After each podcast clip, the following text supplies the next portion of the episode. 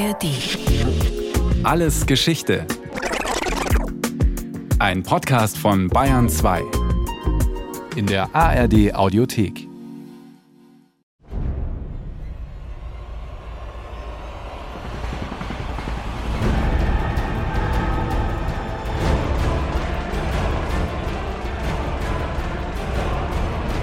Es gibt sie. Zumindest im Kino. 4,5 Millionen deutsche Kinobesucher wollten 2009 Illuminati sehen. Sie wollten mit Hauptdarsteller Tom Hanks hinter die Geheimnisse des Ordens blicken, der die Fäden der Welt angeblich in den Händen hält. Dass dieser Geheimbund unglaublich mächtig, weltweit agierend und alles unterwandernd sein soll, das weiß dank Hollywood jeder. Weit weniger bekannt ist, dass es sich bei den Illuminaten zunächst um eine bayerische Sache handelt. Die Loge ist eröffnet. Liebe Brüder, wer von euch kann das Licht sehen? Ingolstadt. Der Stadtführer Michael Klarner steht in einer tiefschwarzen Kluft des 18. Jahrhunderts mit weißer Perücke und schwarzem Dreispitzhut auf dem Kopf in einer Seitengasse vor Dutzenden Zuhörern. Neben ihm ein Tisch mit schwarzer Decke, Totenschädel und Degen darauf. Gruselstimmung. Er liest aus illuminatischen Texten, wie sie in den Aufnahmeritualen der sogenannten Logen des Ordens benutzt wurden. Eure Augen sehen heller, euer Geist ist heiterer. Ihr habt einen Schritt näher zum Lichte getan, aber ganz ist die Finsternis und Blödigkeit noch nicht von euch gewichen. Bitte ein Originaltext aus dem 18. Jahrhundert. Seine Illuminaten-Stadtführung ist einmal mehr ausverkauft. Aber warum ausgerechnet in Ingolstadt? Ganz einfach. Hier, mitten in Bayern, wurde der legendäre Geheimorden am 1. Mai 1776 gegründet. Er ist das Werk des damals erst 28-jährigen Ingolstädter Universitätsprofessors Adam Weishaupt. Das Ganze fängt ja eigentlich fast so wie eine Art Studentenbund an. Also die ersten Anhänger waren natürlich Studenten, ganz klar. Und dann äh, war es eben erfolgreicher, als Weishaupt das wohl vorhergesehen hat. Sagt Professor Marco Frenschkowski, Religionswissenschaftler an der Uni Leipzig. Er befasst sich seit Jahren mit dem Thema Geheimbünde. Und die hatten gerade im 18. Jahrhundert Hochkonjunktur. Es ist die Zeit der Aufklärung, der Vernunft. Naturwissenschaft und neue Gesellschaftsmodelle faszinieren die progressiven Geister jener Zeit. Auch Adam Weishaupt. Freilich war seine Universität, die Hohe Schule zu Ingolstadt, nicht gerade die ideale Umgebung für neue Gedanken. Denn diese Hochschule war fest in der Hand eines bereits bestehenden Ordens, der Jesuiten. Und die hatten Ingolstadt unter der wohlwollenden Förderung durch die bayerischen Herrscher zu einer Hochburg des Katholizismus und der Gegenreformation gemacht. So war etwa aufgrund des jesuitischen Widerstandes die Modernisierung des Lehrangebotes und die Einführung fortschrittlicher Studienfächer wie etwa Chemie oder Botanik lange Zeit nicht möglich. Und auch sonst war es mit wissenschaftlicher Freiheit nicht her. Und das freilich bekam die Hohe Schule auch zu spüren.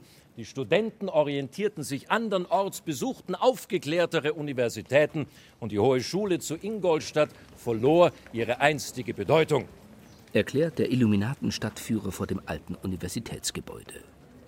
Auch der Orden der Jesuiten, der selbst in vielen Staaten der Unterwanderung und verschwörerischer Machenschaften verdächtigt wird, ist damals nicht unumstritten. Unter dem Druck solcher Vorwürfe muss Papst Clemens XIV. den Orden 1773 sogar aufheben. Gerade in Ingolstadt ändert das trotzdem nichts. Die Jesuiten sind offiziell verboten, aber das Personal bleibt das gleiche. Wo sollte man auch plötzlich so viele neue Professoren hernehmen? In der Mangelung weltlicher Lehre mussten viele der Ex-Jesuiten in ihren Ämtern belassen werden. Und der Aufklärer Adam Weishaupt bleibt so weiterhin ein isolierter Einzelgänger unter seinen ex-jesuitischen Kollegen. Schlecht für einen, der doch den intellektuellen Austausch sucht, der über neue Ideen, neue Zeiten sprechen möchte. Da hilft nur die Gesellschaft von Gleichgesinnten. Und wenn er diese unter den Professorenkollegen schon nicht findet, dann eben unter seinen Studenten. Die Illuminatenstadtführung ist inzwischen an einem der ersten Treffpunkte in Ingolstadt angekommen. Dieses Haus in der Griesmühlgasse. Und wohl dort formiert sich am 1. Mai 1776 der Bund der Perfektibilisten oder auch Bienenorden genannt, bestehend aus Professor Weishaupt und vier seiner Studenten. Viel mehr sollten es erst einmal auch nicht werden. In den ersten beiden Jahren wächst dieser Orden kaum. Was da in Ingolstadt Woche für Woche zusammenkommt, ist eher ein überschaubarer Akademikerstammtisch als eine geheime Weltmacht. Man diskutiert im Dunst von Weißhaupts Tabakspfeife über aufklärerische Werke, mögliche Rituale des Geheimordens, Codenamen für die Mitglieder wie Spartacus oder Ajax und schließlich auch einen endgültigen Namen für den Orden. Zu welchem Mythos der einmal werden sollte, kann man noch nicht ahnen. Illuminati, die Erleuchteten. Die Idee des Geheimbundes an sich kommt aber nicht von ihnen. Professor Frenschkowski. In der Tat, das 18. Jahrhundert ist ja die Zeit, in der auch die Freimaurer ihre großen weltgeschichtlichen Erfolge sozusagen tätigen. Rituale üben eine große Faszination aus. Es hängt auch damit zusammen, dass vieles aus der Adelsgesellschaft in die Bürgergesellschaft hineinwandert. Und die meisten dieser Geheimbünde, die in das weite Umfeld der Freimaurer gehören, zu denen wie dann eben auch die Illuminaten, haben Einweihungsrituale und Einweihungsriten in verschiedenen Stufen benutzt. Exklusive Zeremonien, das Geheime, das macht eben eine Sache besonders. Sowohl bei den noch jungen Illuminaten als auch bei den schon etablierten Freimaurern. Weishaupt hatte sich Freimaurerlogen angesehen. Dass er dann lieber seinen eigenen Bund gründet, mag zunächst daran liegen, dass die Freimaurer sich zu dieser Zeit intern im Streit befinden. Manche Kräfte schlagen, im Widerspruch zu den rationalen Aufklärern, eher mystifizierende und okkulte Töne an. Nicht nur Weishaupt, sondern auch manche Freimaurer können damit nichts anfangen und wechseln im Lauf der Zeit zu den nüchterneren Illuminaten. Sie waren ein Stück weit rationaler, aufklärerischer. Nur im Rückblick in unseren gesellschaftlichen Fantasien, in Romanen und Filmen, da werden sie dann eben mystifiziert. Aber eigentlich waren sie eine sehr rationale, aufgeklärte Sache. Ein anderer Grund, warum Weishaupt einen eigenen Bund ins Leben ruft, ist deutlich simpler. Er ist ein sehr von sich überzeugter, herrschsüchtiger und stets unzufriedener Mensch, der sich nicht gerne unterordnet. Der Tonfall, den er in Briefen gegenüber seinen Mitbrüdern an den Tag legt, zeugt davon. Und der Winterhalten einer von uns werden soll, so muss er noch ziemlich geschliffen werden. Erstmal gefällt mir sein Gang gar nicht. Seine Manieren sind roh und ungeschliffen. Sucht junge, schon geschickte Leute und keine solch rohe Kerls. Und als ein Ordensbruder ihm eine Abhandlung vorlegt, die nicht Weishaupts Erwartungen entspricht, bekommt er das zu hören. Das Manuskript habe ich erhalten. Es ist nicht einmal die Auslage für den Boten wert. Lieber war es mir gewesen, wenn Sie die Zeit zum Abschreiben auf eine reellere Arbeit verwendet hätten. Er möchte sich den Orden seiner persönlichen Träume bauen, leitet mit harter Hand und ist vielleicht gerade deshalb in den ersten Jahren wenig erfolgreich in der Mitgliederwerbung. Aber dennoch, einige folgen Weishaupt, fasziniert von der Aura des Geheimen, des Neuen, des freieren Denkens obwohl der Orden intern nicht gerade freigeistig liberal, sondern straff hierarchisch geführt ist. Weishaupt selbst ist nicht im modernen Sinn Demokrat, das ist nicht das Thema. Aber sagen wir mal, die traditionellen Adelsstrukturen, die fürstlichen Strukturen, die hat man natürlich schon sehr kritisch gesehen. Das ist revolutionär und findet Zuhörer. Im kleinen Kreise denkt man neue Zeiten an, mit denen man als Erleuchtete die Welt beglücken möchte. Also was man will, ist natürlich Verbesserung der Gesellschaft. Da spielen utopische Ideen eine Rolle. Nicht so sehr im Sinne von Gerechtigkeit, sondern von Bildung, von Kultur. Das sind wichtige Güter. Bei Aufklärung ist ein ganz wichtiges Gut. Aber die Idee, sagen wir mal, dass die Menschheit gelenkt werden müsse durch eine weise Gesellschaft, das ist natürlich schon so im Hintergrund und kann sich dann auch auswachsen zu Fantasien, dass man natürlich doch auch ein bisschen mehr das Sagen haben möchte in der Gesellschaft. Die Herrschaftsfantasien der Illuminaten. Da sind sie. Keinesfalls die ungebildeten Volksmassen, sondern eine Elite der erleuchteten Köpfe sollte den Lauf der Dinge beeinflussen, allerdings ohne offene Revolution gegen die herrschenden Mächte der Zeit. Es genüge, im Hintergrund zu wirken. Dieser Gedanke, dass eine Elite ohne zu viele Mitwisser zu herrschen habe, wurde auch innerhalb des Ordens so gehandhabt. Denn den meisten Mitgliedern wurden diese letzten Ziele Weishaupts gar nicht offenbart. Für viele Ordensbrüder bleibt es nicht mehr als ein Diskussionszirkel mit besonderer Symbolik. Die Zahl seiner Mitglieder sollte jedoch ab 1780 rapide steigen, vor allem dank des Eintritts eines Mannes, Freiherr Adolf von Knigge. Knigge wird äh, recht schnell zum zweitwichtigsten Mann äh, des Illuminatenordens. Er bekommt den Ordensnamen Philot und dieser umtriebige und zugleich pragmatische Philot wird zu einem gesellschaftlichen Türöffner für den gesamten Orden. Sagt Stadtführer Michael Klarner über den bekannten Aufklärer, der es schaffte, dass Weishaupts Illuminatenorden nun weit über Ingolstadt hinauswuchs und dem im Übrigen später völlig zu Unrecht eine Rolle als Benimmapostel angedichtet wurde. Die Illuminaten werden durch ihn zum überregionalen Gesprächsthema. Adelige, Akademiker, Beamte und sogar regierende Fürsten treten aus Neugier und Aufklärungsbegeisterung ein. Sogar ein Johann Wolfgang von Goethe. Goethe wollte bei allem dabei sein. Goethe wollte bei allem auch ein bisschen mitreden. Er wollte auch wissen, worum es geht. Auch die Freimaurer haben ihn ja interessiert. Aber er hat sich da nicht weiter engagiert. Also, das ist mir nur so ein kurzer Flirt. Überhaupt bleiben Kapazitäten vom Format Goethes eher die Ausnahme. Die Illuminaten wachsen zwar auf rund 1500 Mitglieder an und vielerorts werden neue Logen errichtet, doch die geistige Elite wirklich zu bündeln, das gelingt nicht. Mancher bei weitem nicht herausragende Kopf tritt lediglich ein, weil er sich von dem Netzwerk persönliche Karrierevorteile erhofft. Selbst Knigge verlässt, nur vier Jahre nach seinem Eintritt, wieder den Orden in Verbitterung. In einem Brief schreibt er So konnte ich eine solche Beschimpfung nicht länger ertragen. Und nachdem Spartacus noch dazu grob wird, sehe ich nicht ein, mich länger soll wie ein Student behandeln lassen von so einem Professor aus Ingolstadt. Also habe ich ihm jeden Gehorsam aufgekündigt. Ein Orden, der auf diese Art seine Mitglieder missbraucht und tyrannisiert, ja, der stellt doch seine Mitbrüder unter ein ärgeres Joch als die Jesuiten. Es besteht also Mitte der 1780er Jahre ein Orden, der nur bedingt gefestigt ist. Immer noch war er viel zu schwach, um tatsächlich sämtliche Schaltzentralen der Macht zu unterwandern. Ein Orden, der sich zwar von Ingolstadt aus vor allem auf Bayern und einige thüringische Kleinstaaten ausgedehnt hatte, der jedoch weit davon entfernt ist, globale Verschwörungen anzetteln zu können. Doch er war offenbar groß genug geworden, um jetzt die Aufmerksamkeit des bayerischen Staates zu erregen. Der Kurfürst wird misstrauisch und greift durch. Das ist ja heute auch so, dass wenn Gesellschaften so ein bisschen was elitäres Geheimes haben, für sich sind, ja, Rituale nicht öffentlicher Art durchführen, Inhalte haben, die zum Teil eben confidential, vertraulich sind, ja, dann werden die auch in unserer Gesellschaft durchaus mit einer gewissen Skepsis betrachtet.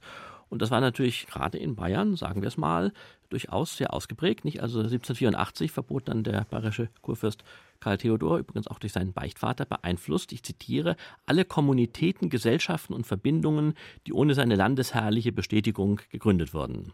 In insgesamt drei Erlässen werden von 1784 bis 1787 die Illuminaten verboten. Bayern betreibt also durchaus einen gewissen Aufwand in der Sache, bleibt bei den Bestrafungen aber milde. Lange Haftstrafen oder gar Hinrichtungen gibt es nicht, auch wenn im letzten Edikt von 1787 zumindest formell die Todesstrafe angedroht wird. Weishaupt muss aus Ingolstadt fliehen. Seit er den Orden in Bayern gegründet hatte, waren gerade einmal acht Jahre vergangen. Doch nun gründete sich, diesmal ohne sein Zutun, aber mit umso größerem Zutun des bayerischen Staates, wieder etwas in Bayern. Es sollte schon bald weit mächtiger erscheinen, als es der tatsächliche Orden jemals war. Der Mythos der Illuminaten bei den Illuminaten liegt es vielleicht gerade daran, dass es sie nicht mehr gab. Nicht die Freimaurer gab es eben und die konnte man auch besuchen und dann stellte man fest, dass sie vielleicht nicht doch nicht ganz so spannend waren, wie man das vielleicht gedacht hatte. Bei den Illuminaten war es so, man konnte vieles hineingeheimnissen, weil sie eben nicht mehr greifbar waren. Der Gedanke liegt nahe. Warum sollte der Kurfürst sich über Jahre so intensiv mit dem Thema befassen? Das zeige doch, dass dieser Orden offensichtlich sehr mächtig sein musste und eben nicht so einfach aufzuheben sei. Für Professor Frenschkowski steigert sich Bayern hier schlicht in einen Trend der Zeit hinein. Unterwanderung durch Geheimgesellschaften ist ein zentrales Thema im späten 18., frühen 19. Jahrhundert. Das hat sich gegen die Jesuiten gerichtet, es richtet sich gegen die Freimaurer. Dann, als die Französische Revolution ausgebrochen war, äh, wenige Jahre später, hat man eben auch da Geheimbünde im Hintergrund gesehen, zum Teil auch die Illuminaten, die damit gar nichts zu tun, also sicherlich gar nichts zu tun haben. Also diese Ängste vor der Unterwanderung durch geheime Bünde, die was anderes wollen, als sie öffentlich sagen, das ist eine zentrale gesellschaftliche Angstfantasie dieser Ära.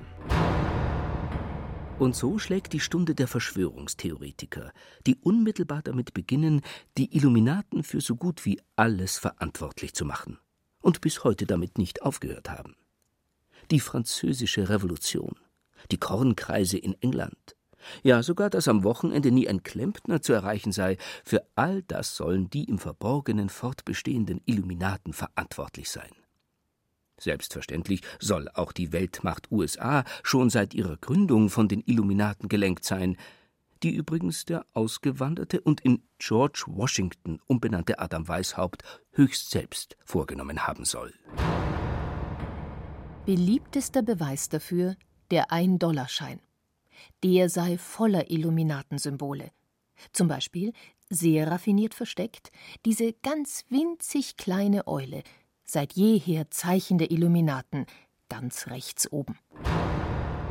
Professor Marco Frenschkowski hält von alledem nichts. Das hat damit gar nichts zu tun. Also da gibt es auch eigene Untersuchungen drüber. Natürlich gehören zum Selbstbild der USA auch Elemente, die aus dem 18. Jahrhundert, aus dieser, diesem Aufklärungspathos stammen. Aber nicht umsonst ist die USA eine Gründung dieser Jahre. Ja, das, da gibt es natürlich auch Querverbindungen aber jetzt speziellere oder gar geheime Querverbindungen kann ich nicht wirklich sehen. Wenn man sie offen sehen könnte, wären sie ja nicht geheim, könnten jetzt die Verschwörungstheoretiker sagen, und spekulieren munter weiter. Sei es in mehr oder minder seriösen Forschungen, sei es in Filmen oder Romanen. Den deutschen Illuminatenforscher Karl Koch hat das alles 1989 sogar in Wahnsinn und Selbstmord getrieben. 1998 entsteht aus seinem Schicksal ein Kinofilm, der den Mythos im Endeffekt wieder nur stärkt. 23. Nichts ist so, wie es scheint. 23. Das soll eine geheime Zahl der Illuminaten sein. Ihre Macht erkenne man daran, dass die Quersumme wichtiger Daten, wie zum Beispiel beim Anschlag auf das World Trade Center am 11.09.2001, immer 23 ergebe. Und die Bedeutung dieser Zahl 23 lasse sich auch in Ingolstadt belegen. Schließlich habe der damalige Versammlungsraum der Illuminaten nicht zufällig diese eine Adresse gehabt, die heute jeder Ingolstädter kennt. Theresienstraße 23. Der Illuminatenstadtführer Michael Klarner ist mit seiner Gruppe inzwischen dort angekommen und verdirbt den Verschwörungstheoretikern die Freude. Wir sind jetzt hier in der Theresienstraße vor dem Haus mit der Nummer 23. Und eine bronzene Plakette hier drüben erinnert daran, dass sich hier der einst der Versammlungsort der Illuminaten befunden haben soll. Doch wer in die Geschichte eintaucht, findet dafür keinen wirklichen Beleg. Und auch die Hausnummer 23 hat keine historische Bedeutung, denn im 18. Jahrhundert hatte dieses Haus die Bezeichnung am Weinmarkt 298. Und wenn du das mal kurz im Kopf durch 23 teilst, dann kommt da auf jeden Fall keine gerade und damit sinnvolle Zahl heraus. Also einzelne von vielen Legenden, die sich heute um die Illuminaten ranken. Die Stadtführung durch Ingolstadt geht dem Ende zu. 69 Minuten, also dreimal 23 hat sie gedauert. Und die Zuhörer scheinen überzeugt zu sein, dass es alles nicht so weit her war mit diesen Illuminaten. Eine Episode bayerischer Landesgeschichte, aber nichts von globaler Bedeutung. Aber wie kann man sicher sein? Was, wenn sämtliche Gegenbeweise zur Existenz und Macht der Illuminaten auch nur gezielt gefälscht und gestreut sind? Immerhin verabschiedet sich selbst der Illuminaten-Stadtführer mit diesem Gedanken von seinem Publikum. Ob Sie meinen Ausführungen allerdings glauben wollen, das freilich steht auf einem ganz anderen Blatt. Denn wer weiß, Vielleicht sind es ja nur Nebelkerzen und Strohfeuer, die von der wirklichen Existenz der Illuminaten bis zum heutigen Tage ablenken wollen. Auch wenn er es hier mit einem Lächeln gesagt hat. Kann es nicht genau so sein? Kann es sie nicht doch noch geben? Als die Gäste weg sind, setzt sich der Stadtführer, nun ohne seine Weißhauptperücke, noch kurz auf eine Bank, um etwas Mineralwasser zu trinken. Er selbst glaube nicht daran, dass es die Illuminaten noch gibt. Nicht nur, weil viele Quellen dagegen sprechen, vor allem, weil es bei dem ganzen Illuminatenmythos eigentlich um etwas vollkommen anderes als geschichtliche Fakten gehe. Um ein menschliches Bedürfnis in einer immer komplizierter werdenden Welt. Also ich glaube, zum einen mal sind die Menschen generell immer auf der Suche nach Erklärungen. Und es gibt jetzt halt nun mal Dinge, die passieren, die auf den ersten Blick nicht zu erklären sind. Ob das jetzt in der Wirtschaft äh, komplexe Zusammenhänge des globalen Handels sind äh, oder in vielen anderen Bereichen. Also man weiß nicht, wieso passiert das so, wie es passiert. Und dann ist es natürlich einfach zu sagen, naja, das hat ja eigentlich äh, den Ursprung in einer Verschwörung. Da drehen irgendwelche finsteren Mächte irgendwas und deswegen passiert das jetzt. Dass man sich also Erklärungen sucht für Dinge, die man vielleicht auch gar nicht erklären kann, aber mit der Begründung, da stecken die Illuminaten dahinter, kann man es eigentlich eben plausibel machen.